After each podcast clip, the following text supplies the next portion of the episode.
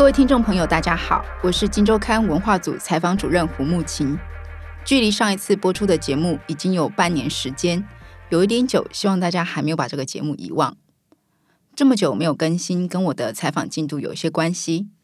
在日月民工的报道结束以后，手边在进行的其中一个个案，是一位女医学生因为罹患了思觉失调，纵火烧死父亲的案件。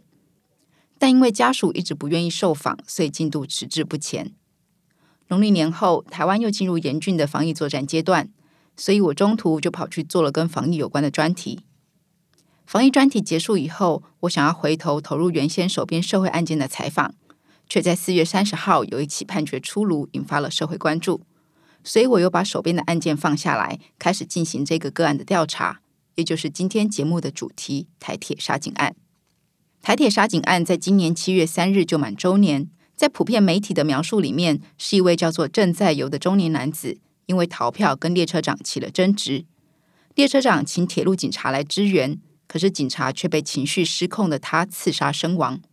一审审判，郑在游因为被诊断为思觉失调患者，获判无罪，引发不满。社会再度涌现精神障碍犯罪者总是装病的讨论。台铁杀警案受到瞩目，主要原因有两个，一个是警察死亡。死者李成汉非常的年轻，他只有二十五岁，从小就想当警察，而且非常孝顺。他是为了就近照顾父母，所以回嘉义工作。而正在由他拿刀刺李成汉以后，李成汉顾及车上还有许多的乘客，所以一直没有放手。他的勇敢跟尽忠职守，让人非常的不舍。一开始我并没有想要处理这个案件，一来是因为他跟时事高度相关，已经有蛮多讨论开始在进行。二来是精神障碍者装病的争议，其实每隔一段时间就会重来一次。某程度来说，已经是信者恒信的状态。我不认为这个时候多加入我的报道去作为讨论的素材，一定会有什么帮助。第三个是精神障碍犯罪者是不是装病，跟精神鉴定有一些关系。而这个制度的相关问题，过去我曾经处理过。第四个是杀警案，会让我联想到我持续追踪的北捷随机杀人事件。北捷案的一个被害者家属，他后来到台铁工作。杀警案的嫌犯姓郑，事发地点又在交通工具上，这让北捷案被害者家属的反应非常的激烈，因为对他来说有太多的巧合。作为一个人想要追踪北捷随机杀人案的记者，我想要试图去保持尽量不要去伤害或者是刺激当事人的空间。可是后来我还是做了杀警案这个题目。起因呢，是一个读法律的朋友，他跟我聊到了这个案件，提到他的朋友就是被告的辩护律师，在他的探寻之下，确定有蛮高的几率可以访问到被告跟被告家属。过去几年发生的随机杀人案，其实不乏思觉失调患者，比方我曾经处理过的汤姆熊杀童案，或者是大家记忆犹新的小灯泡案。可是这几起案件都没有因为犯罪者确诊了思觉失调而获得无罪的判决。对于这个判决结果，社会大众或者是媒体普遍关注的角度跟我有一点不一样。一般关注的角度是，杀人者为什么可以判无罪？是不是精神鉴定制度有什么问题？我的问题意识则是，这一个人他杀了象征社会安全的警察，而审判会审酌情理法，在庞大的社会压力之下，法官他到底是依据什么样的标准认定无罪？这个标准他如果可以被清楚的说明跟辨识。而且有个案的生命史可以作为对照，那么将有助于社会去理解精神障碍者的犯罪面貌。这个问题意识衔接的是我对社会案件一贯的思考：犯罪并不是单纯的恶，而是囊括了复杂的社会因素。如果我们试图回避认识这些因素，只把它归结到个人的病症上，那么我们可能永远都没有办法解决问题。而随着这个问题延伸思考的是，犯罪者他不是自愿生病的。所以我们在法律上给予他不罚或者是减轻刑责的体谅，可是社会安全依然非常的重要。那么面对不罚或者是减刑的精神障碍犯罪者，我们应该怎么办？针对这件事情，行政部门提出来的解方是延长监护年限，也就是呢，只要检察官他认为有必要，那么这些精神障碍犯罪者在医疗院所的年限就可以一直一直延长。但这样真的可以解决问题吗？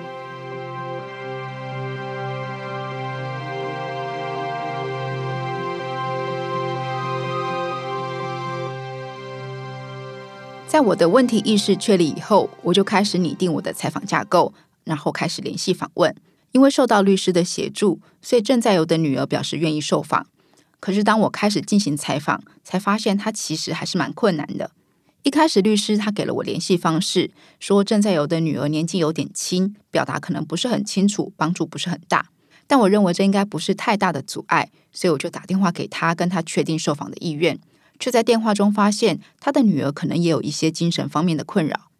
这个揣测在第二次电话沟通受访地点跟时间的时候得到了确认。他现在正在接受心理咨商。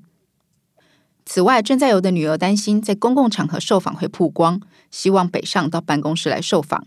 可是因为她从小到大只有来过台北一次，加上她的状态不是很稳定，我就担心如果受访以后他有太多的情绪起伏，在人生地不熟的地方有点危险，所以我又要回头去说服他在台南受访。那最后我跟正在有的女儿提议说，不然我们在旅馆访问好了。可是她不愿意。所以我就跟朋友敲定他经营的一个咖啡店有一个独立空间，他接受了，却在我们搭高铁南下的时候，突然传短讯来说，这个受访地点会让他经过他不愿意回忆的地方，所以光是这个约访的来回，其实就很耗费我们的心神。接下来是当我给了他访问纲要的时候，他打电话来跟我说，他的家人反对，在他的爸爸杀人以后，他跟妈妈寄居在舅舅家，表姐看到了访问大纲。认为他如果接受媒体的访问，不但毫无帮助，还会害到他的妈妈。表姐就告知了舅舅，所以舅舅也跟着反对，让他压力很大。对他来说，他清楚的知道爸爸杀人不对，可是爸爸不是刻意杀人，爸爸有他的为难。但是寄人篱下，他又不能不顺从。那作为一个想要访问的人，我只好去介入沟通。在跟他舅舅通话以后，我其实感到非常的虚脱。在电话里面，他舅舅的情绪非常的大。一开始几乎是对着我破口大骂，一副你干嘛来找麻烦的气势。我被他舅舅骂了大概将近二十分钟以后，我才比较有空隙去插话，解释报道这个专题的动机跟方向。我前面提到，跟舅舅通完话以后，我觉得非常虚脱。但是这个虚脱不是因为舅舅对着我发泄情绪，而是舅舅在听完我所说的，虽然接受了让正在游的女儿接受采访，可是他说正在游生病不是他的错，但那是他的命。你写这个也没有用，我跟你讲，这个就是轮回，以后还是会有神经病杀人。舅舅的话听了让人非常的难受，这代表了精神障碍者家属的困境，乃至于面对精神障碍者犯罪后的无能为力，所以他们必须割舍，就算知道生病不是他的错。开始进行采访以后，正在有女儿的表达果然很断裂。那为了要确认这个叙事的完整跟真实，所以我又努力的去说服正在有其他的家属接受访问，乃至于去联络了正在有妄想害他的对象以及他其他工作的合作对象，然后去参考卷宗内的笔录内容，才来确定这个事实的真相。那正在由他是一个怎么样的人呢？其实他非常的普通，他很努力的工作，很努力的生活。正在由高职毕业以后从事机械配电，当时台湾中小企业还很多。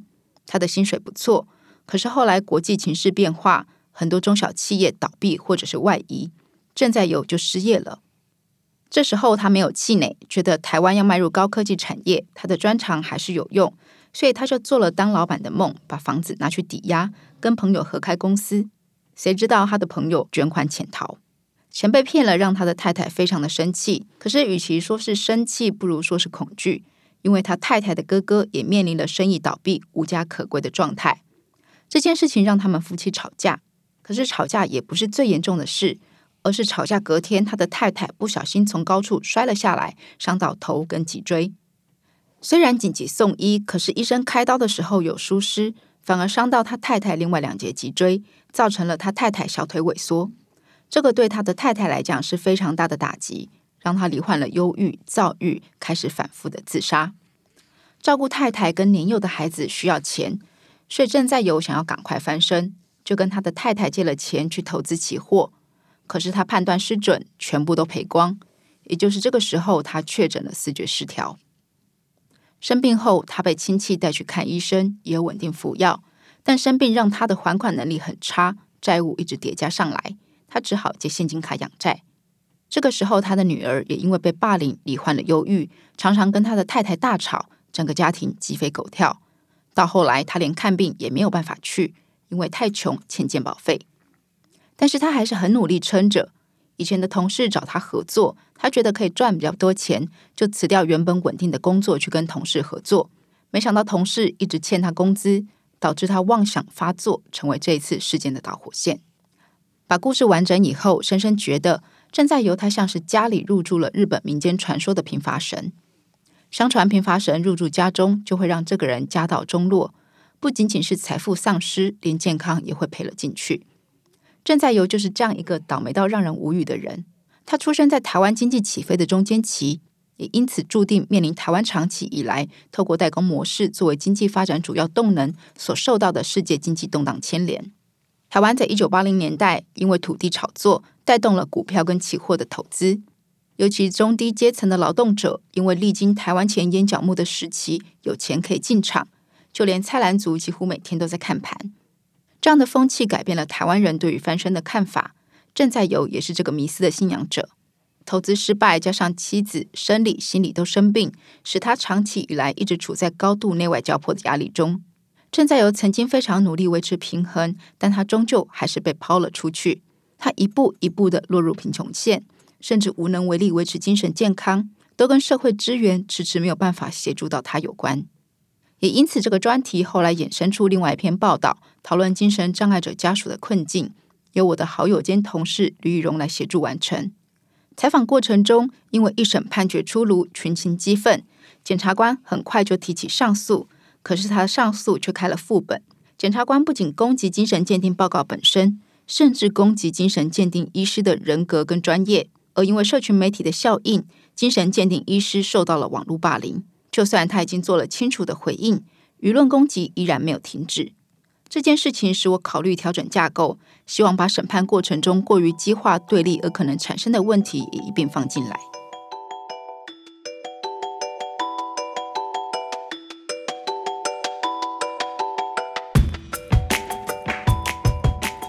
精神鉴定在刑案中是协助法官厘清犯罪者是不是受到疾病影响的重要工具。如果犯罪者受到疾病影响，那么法官就会综合其他的考量来决定量刑。在量刑中有一个评估因子是可不可以教化。过往精神鉴定的争议之一就在于可不可教化。可不可以教化对精神科医师来说其实是一件没有悬念的事，因为精神科医师清楚知道自己不是神。而且，他们身为医生的责任跟义务就是治病，但这个是在医疗的范畴。当他们在法庭上被要求回答这个问题，就会超越了他们所能回答的伦理界限。但许多法官都会把这个难题丢给精神科医师，所以精神鉴定的信度过往一直受到质疑。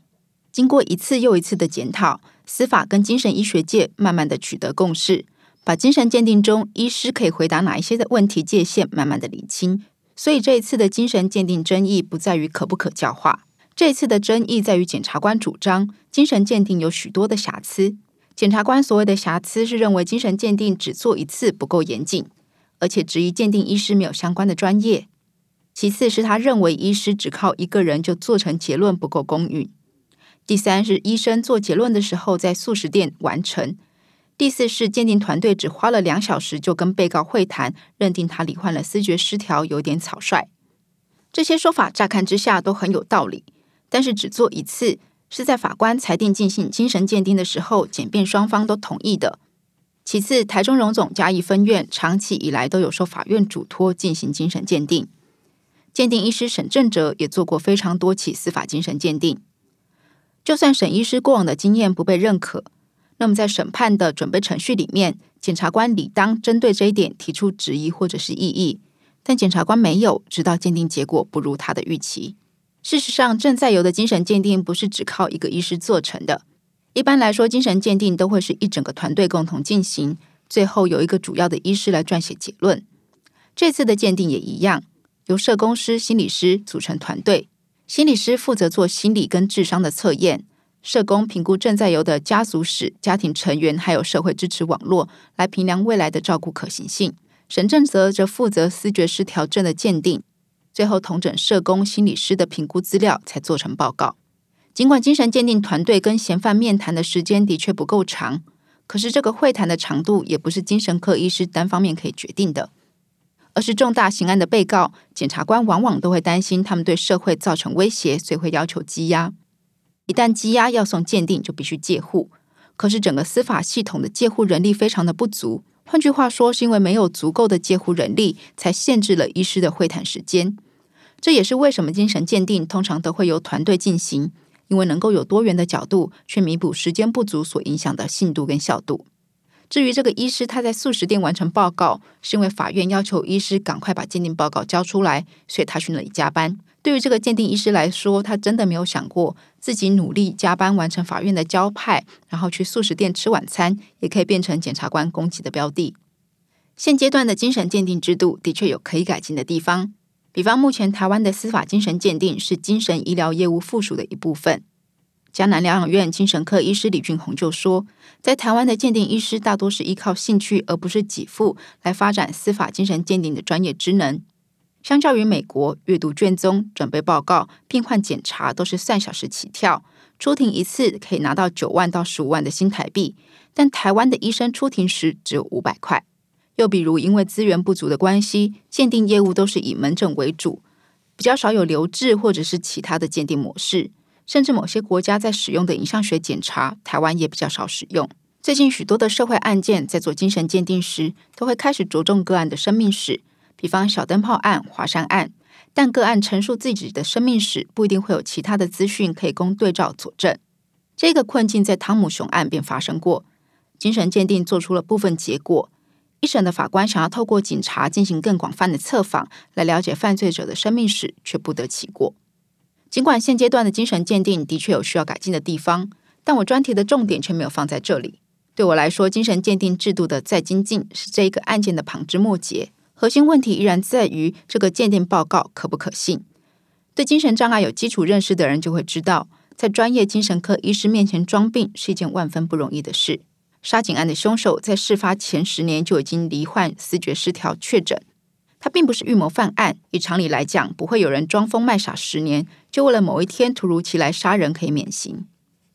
而且精神鉴定的时候，精神科医师会用很多鉴定工具去确认被告有没有装病。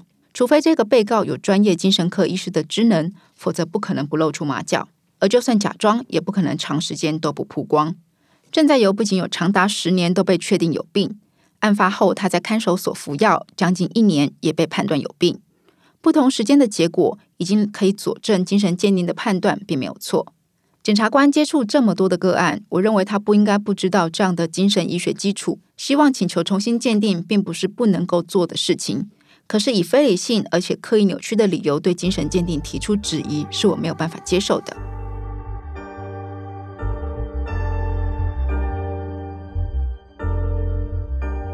无法接受的原因之一在于，这个是对于媒体的恶意利用。二元对立的框架向来是媒体在社会案件报道的方式。这个议题设定的方式会在社群媒体引发效应，之后又会从社群媒体回馈至主流媒体，形成套套逻辑的回圈。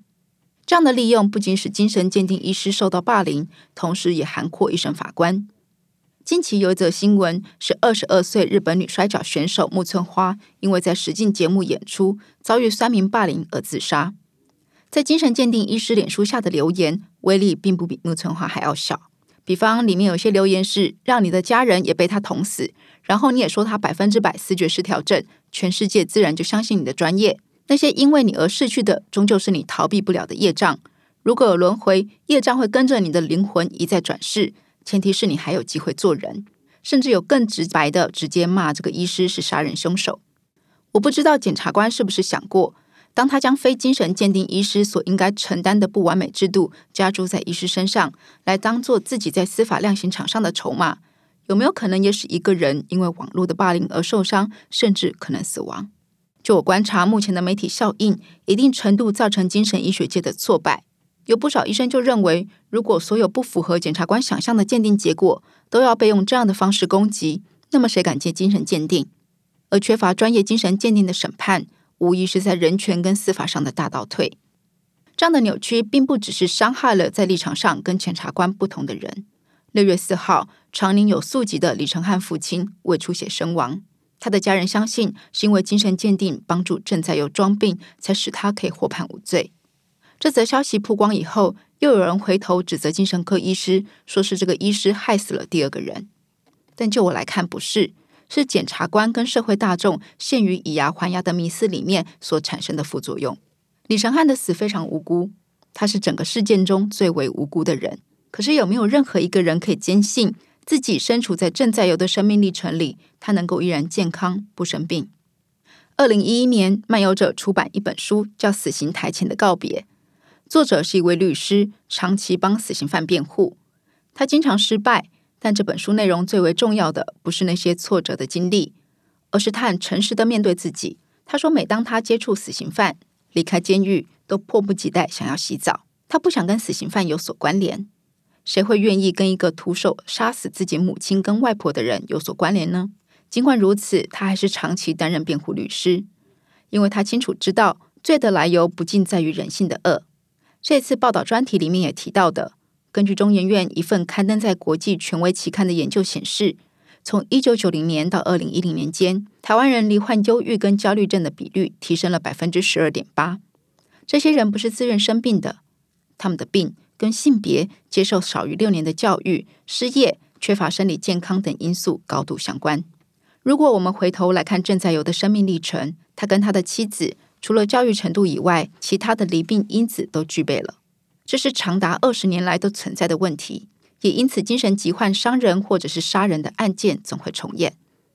我们的政治人物在事发时都会高喊要建立社会安全网，但现实来说付之阙如，并且对于改善孕育精神疾病的大环境也没有相关有效对策。在这个案件中，更难让人接受的是。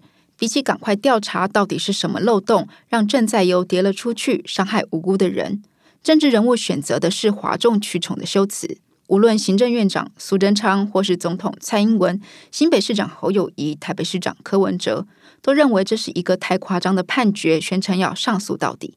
某程度来说，这已经是介入了司法的独立，并且是将国家领导所造成的缺失而导致个人的病推给个人去承受。简单来说，这就是替罪羊的献祭。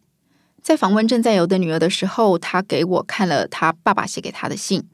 信里面希望同时罹患忧郁的女儿跟他的太太可以和平共处。信里面并且说：“我对不起你们，这次我是中邪了。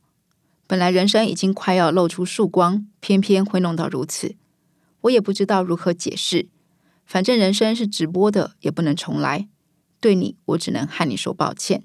太太跟女儿的病以及经济压力是他生病的原因。”他已经没有病逝感，但他依然挂心着这一生中他最爱的人。而报道里有一件事情我没有写进去。法官曾经问双方有没有意和解，和解牵涉钱，而正在有没有钱。当时一阵沉默，被害者家属没有发言，检察官却说话了。他说：“这个只是在拖延时间。”我不知道检察官究竟是无知，或者是过于相信他所信仰的正义。无论哪个答案，都让我害怕。因此，直到李承汉父亲死掉当天，我非常的难受。我以为可以承受，但洗澡的时候在浴室痛哭失声。当天晚上哭了很久，萎靡的精神一直到隔天都还没有办法恢复，写不下任何一个字。因为这样子的对立证实了文字无用，无论写什么都会只剩下恨而没有理解。我花了一些时间才振作起来。在原本的书写架构里面，我本来打算访问被害者家属，但后来把它舍弃了。因为我不愿意这个年轻、值得尊重的生命在报道中会被阅读成强化对立的角色。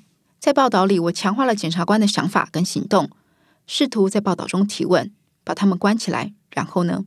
这个提问是商周在二零一六年出版的一本书的书名。作者是一个记者，也是一个刑法学者。他去参观了世界各国的监狱以后，提出社会应该要有硬包思想外的选择。这个作者主张撇除是不是有精神障碍。几率论跟心理学的研究都已经证实了，监狱的贺阻作用是个假象，会因为监狱而放弃犯罪的人少之又少。犯意出现当下，监狱根本不会进入他们的思考，而刑法永无止境，只会一再反复。刑法起源于无力感，目的是角色对调后再现痛苦的情境。